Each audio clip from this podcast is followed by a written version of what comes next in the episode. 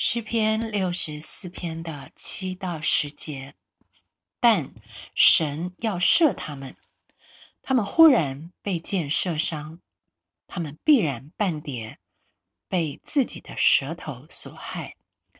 凡看见他们的，必都摇头，众人都要害怕，要传扬神的工作，并且明白他的作为。一人必因耶和华欢喜，并要投靠他。凡心里正直的人，都要夸口。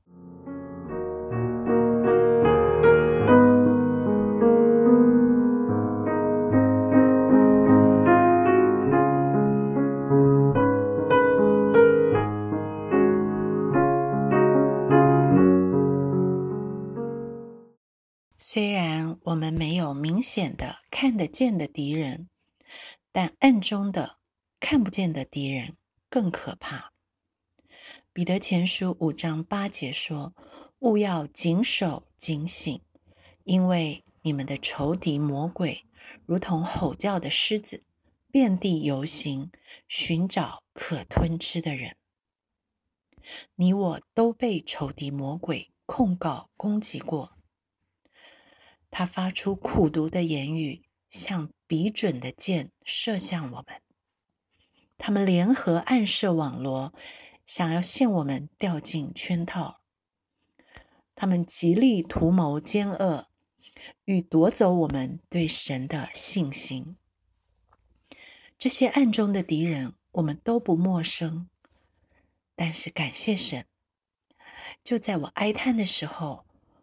我可以向我的神呼求，求你保护我的性命，不受仇敌的惊恐；求你把我隐藏，使我脱离作恶之人的暗谋和作孽之人的扰乱。就在这时，仇敌原本笔准射向我的箭，突然转向，但神要射他们。他们忽然被箭射伤，他们必然半跌，被自己的舌头所害。凡看见他们的，必都摇头。但在神那里，万事都会被翻转。